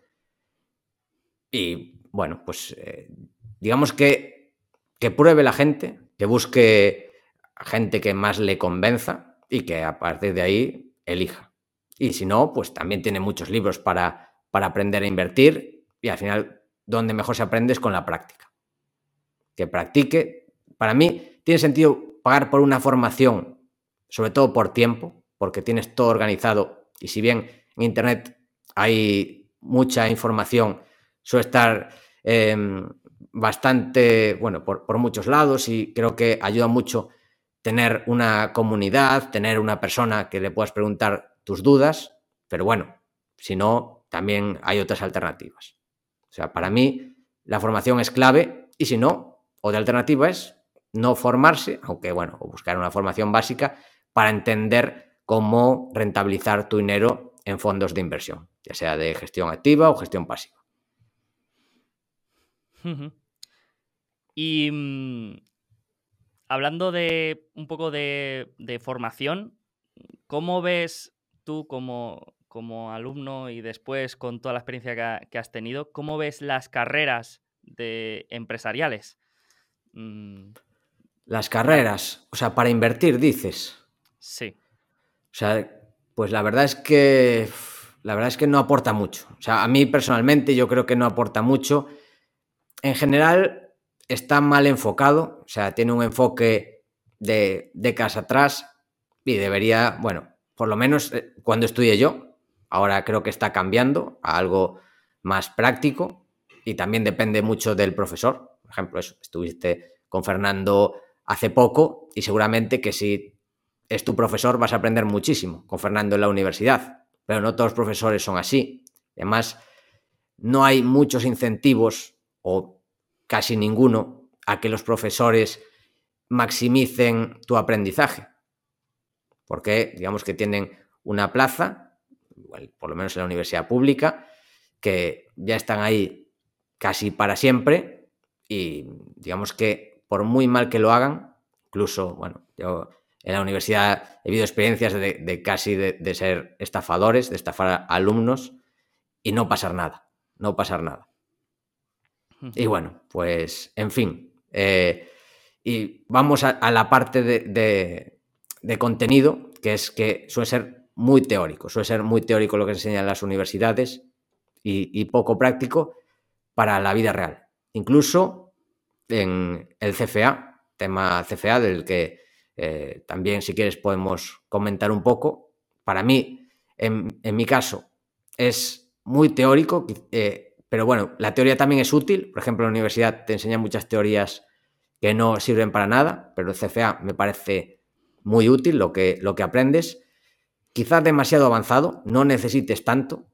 Y eso que solo yo me he sacado el, primer nivel de CFA, pero para un inversor particular, incluso para un inversor eh, profesional, no necesitas tantos conocimientos, por lo menos no tenerlos desde el día uno, porque lo bueno de, ahora del conocimiento que tenemos en Internet es que si tienes alguna duda de algo, lo puedes comprobar. De cómo valorar un leasing o algún proyecto, pues vas y, y, te informas. Claro, en el CFA pues tienes que dominar todo. Y el problema del CFA es el mismo, es que es poco práctico. Y la clave es eh, quizás no saber tanta teoría, pero sí llevarla a la práctica y tener unos fundamentos muy sólidos de, la parte fundamental, lo que se suele llamar el, principio 80-20. Sí, sí, eh, totalmente de acuerdo, ¿no? Ahora con, con, todas las herramientas que tenemos, pues quizá no tiene tanto sentido esta, o, memorizar tantas cosas, sino saber cómo buscarlas, saber cómo aplicarlas y, bueno, y ponerlo un poco en, práctica, ¿no? Y, me, me, ha, me, acordado precisamente de, cuando hice la carrera de empresariales, yo, que me acuerdo que de inversión lo único que tocábamos era análisis técnico. Y jamás había escuchado nada de análisis fundamental, ya Value Investing, bueno, ni mencionarlo, eh, ni a ningún gran gestor como, como Warren Buffett, ¿no? Y es algo que, que siempre, desde que, desde que he ido aprendiendo sobre, sobre inversión, lo, más básico, es algo que, que, me ha, no sé, que, que, lo he sentido bastante, de cómo no me han podido explicar nada de, de, este tipo de inversión durante cuatro o cinco años de carrera cuando creo que es algo que tiene muchísimo más sentido y que después puedes aplicar a, cualquier otra parte. Es decir, si, si, tú eres un, o sea, si, si, entiendes los fundamentos de la inversión, es que después te va a ayudar a la hora de montar una empresa, te va a ayudar a la hora de comprar una casa, te va a ayudar en, muchas partes de tu vida. En cambio, el análisis técnico, estés a favor o en contra, pues tiene una, una aplicación muy específica que, que, que, ya está. Entonces, eh, yo eso no lo he entendido ni, lo entenderé jamás y, le tengo un gran rencor a, mi universidad por, por ello, pero, pero, bueno, obviamente también hay, hay, cosas interesantes y como has dicho, siempre eh, puedes tener la suerte de que te toque un gran profesor y, aprender mm, cosas interesantes. Y por último, te quería preguntar por libros recomendados. A ver si nos puedes dar una lista de cinco libros que recomendarías tú para personas que quieren empezar de cero. Para empezar de cero. A ver, yo, mira, que de hecho lo hablamos, dijimos, eh, te voy a. Eh, me, comentaste para la entrevista y dije, déjame que haga un setup, que coja las luces, voy a poner en un sitio guapo. Pues mira, a ver. Todo era para este momento. Exactamente. para empezar, eh, un paso por delante Wall Street. Yo empezaría por este porque además está muy bien escrito. Em, digamos que es muy práctico, es teórico práctico, es muy ameno de leer. Para mí es el mejor libro. Eh, quizás yo seguiría con... No sé si se me escucha cuando me doy la vuelta con el micro, igual no. ¿eh? Más bajo. Más bajo, bueno, pues eso, para empezar, un paso por delante Wall Street. Eh, este creo que está traducido como eh, lo más importante para invertir con sentido común. Creo que está traducido de Howard Marks, The Most Important Thing. Se iría con eso.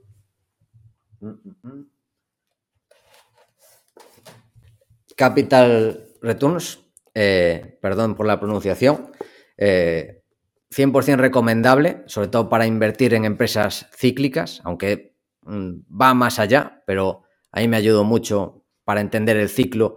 Sobre todo, la parte donde hay que fijarse es en la oferta, porque mucha gente se, eh, centra en la demanda, pero es más importante la oferta que la demanda para invertir en cíclicas. El pequeño libro que genera riqueza de, de Pat Dorsey para entender la inversión en calidad y las ventajas competitivas. Quizás estos son bastante típicos, van, van cuatro. Y este, que no se menciona mucho, pero a mí me gusta mucho, eh, de, Bruce Greenwald, a mí me encantó, que es Competition Demystified, que está muy bien, para entender también el análisis competitivo. Yo me quedaría con esos cinco. Empezando por, lo más importante, empezar por un paso por delante Wall Street y seguir con el de Howard Mars. Después los tres siguientes, más o menos que cada uno ponga su orden. Pues el último mm, no lo, tengo pendiente, pero todavía no, lo he leído y, mira, ahora me, lo acabas de recordar, así que mm, lo meteré en el, en el cesto de Amazon ahora mismo. Perfecto. Pues Paco, mm, no sé si conocerás una pequeña tradición que tenemos en el podcast. Es un pequeño cuestionario de 10 preguntas rápidas que, si te parece, te voy a ir lanzando y, nos cuentas un poco. Son preguntas más eh, divertidas algunas, más personales, pero que, nos ayudan un poco a conocer más al Paco inversor. ¿Vale? Eh, yo te las voy lanzando y, y a ver cómo respira. Te lanzo la primera. Última empresa en la que has invertido y, o, la que has estado mirando? En la última que he invertido es Alphabet, que la compré el viernes pasado. Era mi principal posición y compré más. Eso también es importante saber, porque cayó y compré más, pero igual podría estar vendiendo. Y eso es, eso es importante saberlo. Y también sé que si sigue cayendo, en principio, si no cambia nada, pues seguiré comprando más. A ver los resultados, a ver si hay suerte y no son buenos, y puedo comprar más a buen precio. Me ha gustado esto. A ver si hay suerte y, no son buenos y cae la empresa. Eh, me ha gustado, me ha gustado. Em, un directivo de alguna empresa que te guste, un outsider. Pues me quedo con Mark Leonard, de Constellation Software. Una empresa que, si te dieran la oportunidad, te gustaría dirigir. Pues lo pensé mucho y la verdad es que Academia de Inversión y Ortega y Lodeiro.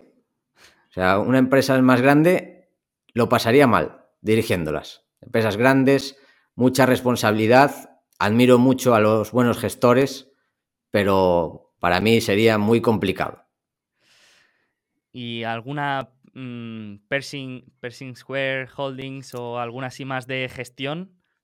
Una boutique sí. O sea, empresas, pero tienen que ser eso, pocas personas. Es lo que dice em, Jeff Bezos de, creo que era Chu Pizza, ¿no? Que, que el equipo se puede alimentar con dos pizzas familiares. Pues sí, si son de ese tamaño, puede ser. Creo que esto era de las reuniones, que, en una reunión mm, no debía haber más personas de las que pudieran comer de, una pizza familiar o algo así. Mm. Sí, algo así, pues sí. Pero bueno, empresas de 10 personas, poco más, poco más. ¿Y, un fondo de inversión? Mm, ¿Te gustaría? Es algo que, sé que, te han preguntado alguna vez, pero mm, ¿está la posibilidad viva o lo ves mm, lejano?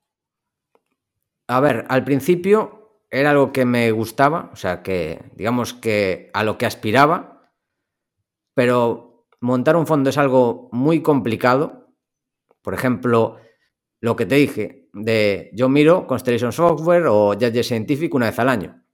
Si gestiono un fondo, no. Si alguien me pregunta, eh, ¿qué te han parecido los últimos resultados trimestrales de Judge Scientific? No puedo decir, no, no los he mirado. Claro, la gente dirá, pero ¿cómo que no los has mirado? Pero si al final es lo mejor no mirarlos. Pero claro, no puedes decir que no los has mirado. Pues es complicado, es complicado. Em, yo si gestionara un fondo, lo haría por dinero. Pero como tampoco necesito mucho dinero, pues bueno, no, en principio no lo haría. Porque lo bueno de gestionar fondos es que se gana bastante. Y bueno, es un factor a tener en cuenta a la hora de trabajar, el dinero.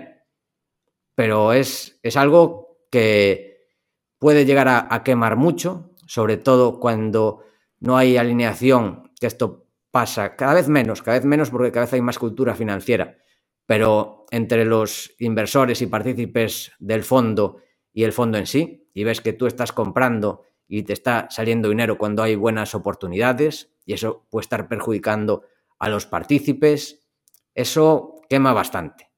Y no, no lo veo. Por lo menos no montaría un fondo estándar. Quizá montaría, pensaría algún fondo en algún producto que tuviera sentido para los ahorradores en España. Algo que creara valor, pero no se me ocurre nada. Pero sí que haría algo así. No, no sería un fondo, digamos, como mi cartera gestionada, que es lo que los que me preguntan por qué le interesaría hacerlo.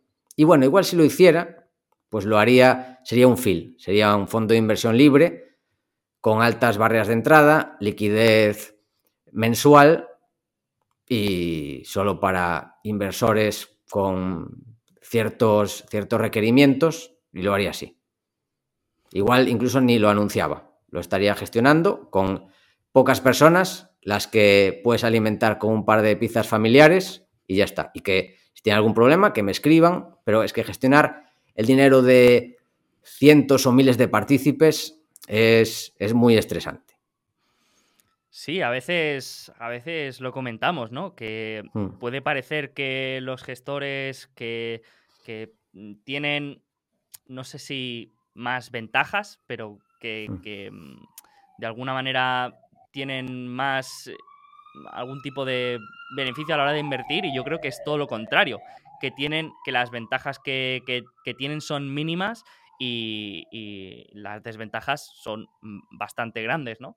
Y yo creo que es algo que, podemos aprovechar los, los inversores particulares. Sí, de hecho yo las empresas que estoy mirando últimamente son empresas de muy baja capitalización y si tuviera un fondo de inversión no podría invertir, no me dejaría la CNMV por problemas de liquidez. Y es una grandísima ventaja que tenemos los pequeños inversores, sin duda.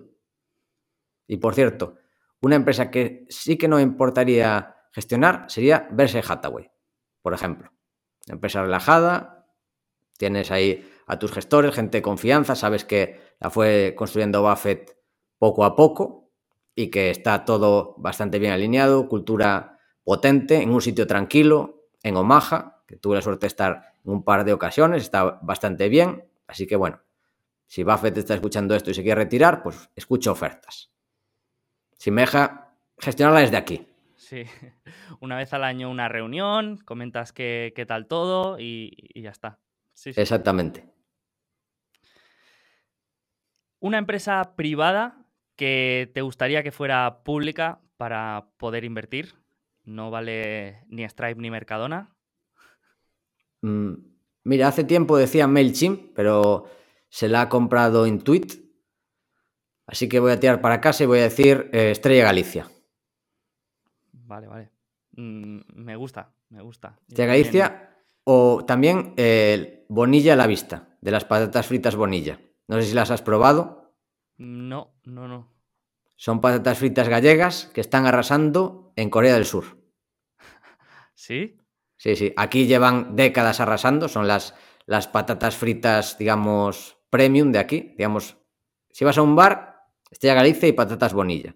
Es, lo, es el estándar. Pues es una buena combinación para una cartera, pero no cotizan. Y por algún motivo les gustó mucho el bote y tal, y están muy buenas. Están arrasando en Corea del Sur.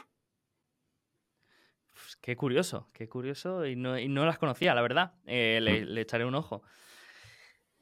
Mayor error de omisión. Has comentado Amazon. No sé si hay otra empresa que, hayas estado cerca de invertir, que al final no te convenciera y que ahora te, te las manos a la cara. Sí, hay, hay, una que la descubrí en Irlanda. Bueno, yo también estuve en Irlanda un año estudiando ahí un máster en finanzas. La descubrí porque mis compañeras, unas de mis compañeras de piso, eh, hacían yoga. Una era de Estados Unidos y la recomendó. Y yo estaba leyendo a Peter Lynch, entonces dices, bueno, pues buen coto de caza, que era Lululemon. Y de hecho, valoré bastante comprarla con las que de 2009. Al final compré otras, compré Alphabet, compré Caterpillar, bueno, Harley Davidson, son empresas que lo hicieron bastante bien, pero desde 2009 hasta hoy la empresa ha multiplicado por más de 100 veces. O sea, imagínate. Pero también tengo que decir que seguro que yo habría vendido antes. Igual me habría hecho un 3 bagger y, vendido, que también igual es peor. Sí, sí, no sé qué decirte. Claro, no sé qué, decir, claro, exactamente. Es que cuando vemos estos gráficos de arriba y hacia la derecha de, varios años, siempre tenemos en la cabeza, ¿no? Si hubiera invertido allí, pero después, siendo realistas, es que dices, es que al 70% ya hubiera vendido. Claro, exactamente. claro. Ya una vez vendes, eh, aunque vaya la empresa mejor, ya ahí sí que tienes un sesgo para volver a comprar mm, que, cuesta mucho, ¿no? De superar. Sí, sí. De hecho, Lululemon no la puedo mirar porque estoy sesgado. Yo cuando... Ahora está 300 y pico. Bueno, si baja a por debajo de 3 dólares, sí. Si se hace un menos 99, pero nada, ya, estoy anclado. Pero sí, me fastidió mucho porque eso, la descubrí, había caído bastante, pues una, una empresa que los propios usuarios son evangelistas. Y eso para mí es, una señal muy fuerte de que estamos ante un buen negocio. Y, en fin, pero bueno, es lo que dices. O sea, si en vez de comprar Alphabet, que la sigo teniendo, eh, hubiera comprado Lululemon, igual con Lululemon había hecho un más 100, pero con Alphabet llevo un por 20.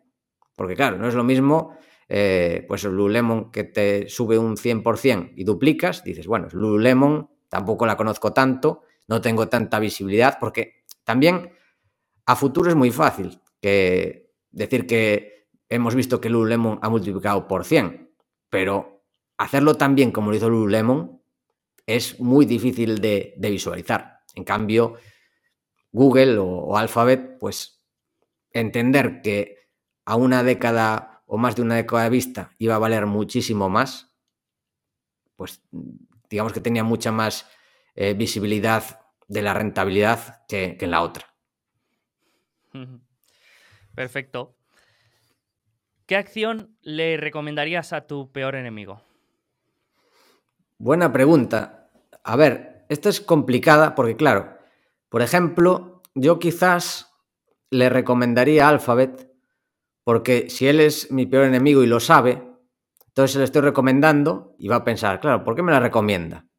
Porque quiero eh, que gane, quiere que pierda, claro, entonces igual la compra, pero no duerme bien. Y lo peor que puedes hacer es, cuando inviertes en algo, es tener dudas y no dormir bien con tu cartera. Entonces, quizás, si quisiera ser macabro, le recomendaría Alphabet. Y, si quieres que diga algunas acciones que me parecen malas, sobrevaloradas, pues si vamos a lo fácil, igual Nicola, que sigue valiendo más de 3 billones, aunque parezca mentira, sabe que es un fraude, o sea, todo el mundo lo sabe, y sigue valiendo más de, de 3 billones. Y si no, otra que se llama eh, Supply Me Capital, que es una empresa que cuando descubrí estuve horas y horas mirándola, pero porque era en plan horrible. O sea, era em, humo, pero malo. O sea, cutre. Es como una peli de terror cutre que la ves de lo cutre que es y te hace gracia. Pues esta, lo mismo, pero cotizando a más de 300 millones de libras. Ahora ya ha caído un 90%. Digamos que lo que vendía te prometía revolucionar la gestión del inventario a través de blockchain y rentabilizarlo, del inventario físico. Suena bien, suena bien. Y escuchabas, pero lo mejor de todo, yo os animo, se llama, perdón, Supply Me Capital, cotiza en Londres, las entrevistas al CEO. Es un CEO italiano que casi no sabe hablar ni inglés. Y es solo, habla del futuro, es que esto es el futuro, esto es un mercado de un trillón, no sé qué, o sea, era todo el mayor humo que puedas inventar, eh, pero él debe tener mucha imaginación, mucha inventiva, y es que veías que no había por dónde cogerla, o sea, solo era humo puro. Cayó, desde que la miré, pues, mira, el año pasado, un 75, ya, y en el resumen del año, ya dije, bueno, ese fue el short del año pasado y va a ser el de este año. Ya lleva menos 43. ¿Cuál es el problema? Cuando ves esto dices, pero esto no vale nada. Está cotizando 300 millones. Hay que ponerse corto. ¿Qué sucede? Claro, estaba 300, pero no valía nada cuando estaba a 30. Y te pones corto a 30, pues después multiplico por 10. Claro. ¿Hasta dónde llega la irracionalidad? Quizás con, se podría hacer con eh, compra de puts, pero claro, para empresas tan pequeñas no hay. Y ahí sí que dices, bueno, esto malo sea que en dos años no pinche, entonces compras unas puts, vencimiento dos años, aunque pagues un, un precio un poco alto, porque es una empresa volátil, pues puedes hacerlo. Pero bueno, en esta empresa imposible porque no, no había opciones. Pero bueno, es un espectáculo. O sea, si queréis ver ejemplo de una empresa casi ridícula, de como si fuera una peli de serie B, pues Supply Me Capital.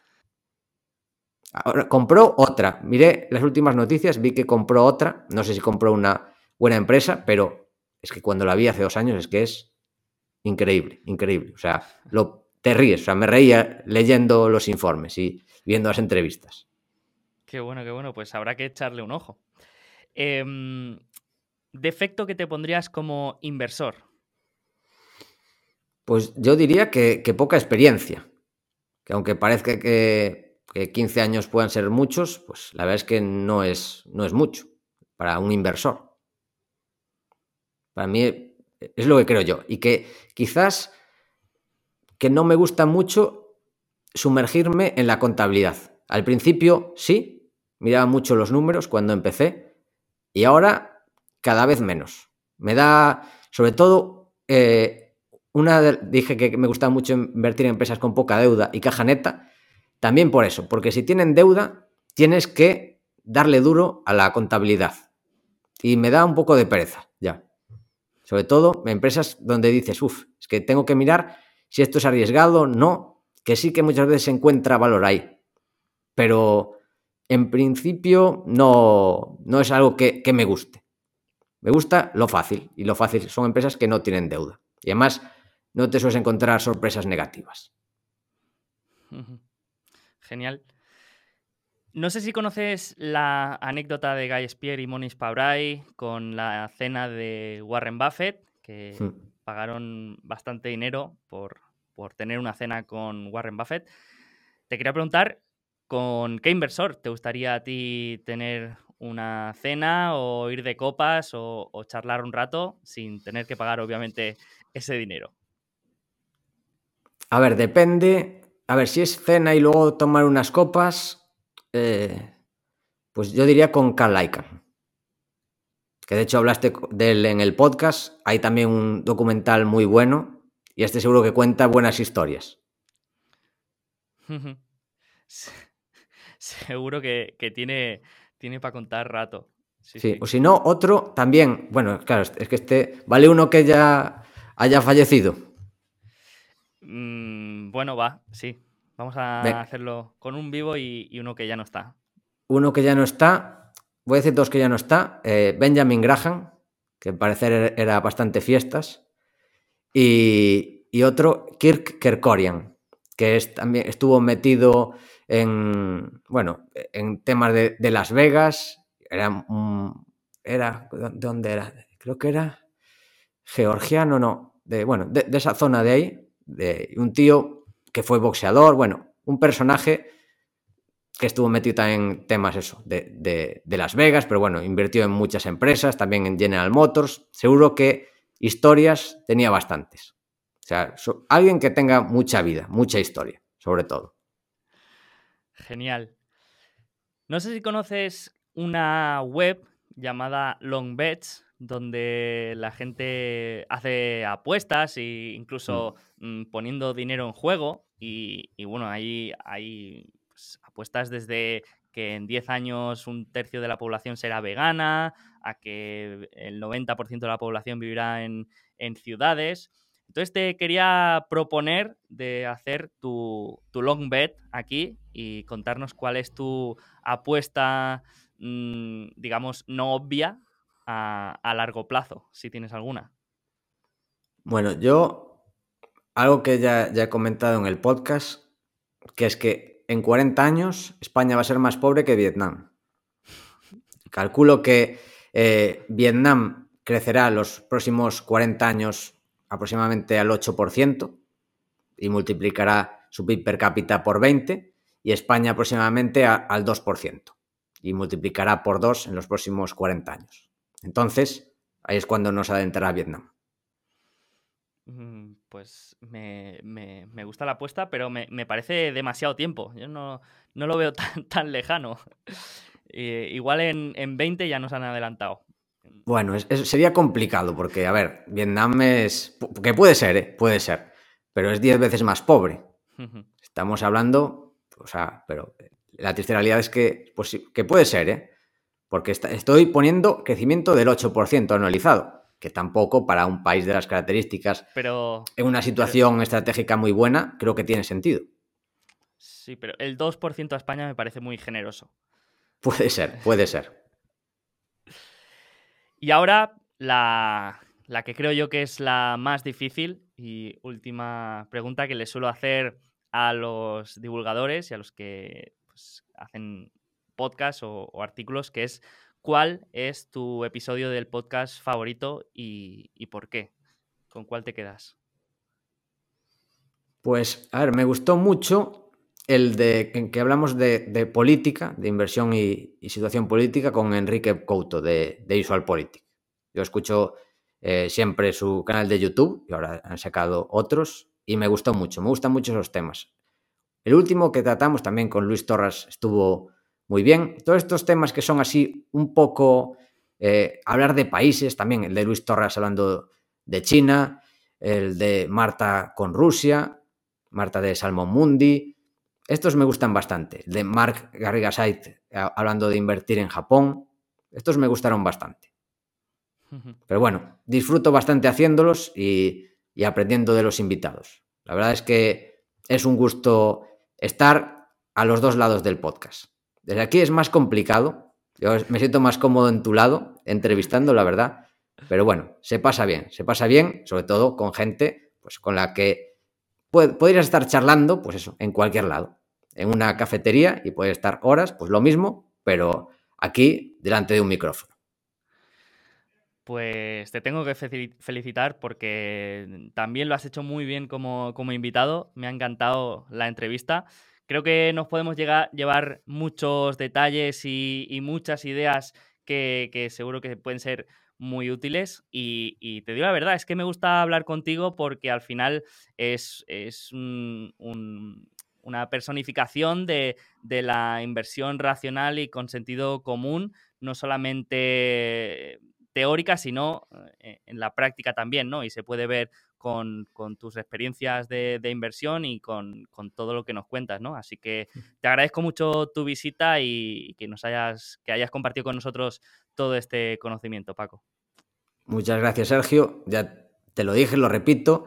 Es un honor estar aquí. Eh, ya sabes que aquí tienes un fiel oyente y sigue así, entrevistando también, trayendo entrevistados de tantísimo nivel. No lo, hablo, no lo digo por mí, lo digo por el resto. Y eso, te animo a que sigas con tu magnífico trabajo.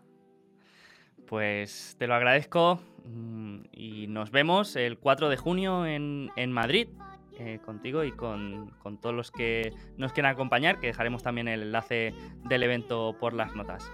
Así que nada más, Paco, muchísimas gracias por todo y a seguir con ese trabajo magnífico. Muchas gracias. Un abrazo Sergio y un abrazo y muchas gracias a todos los que han aguantado hasta el final.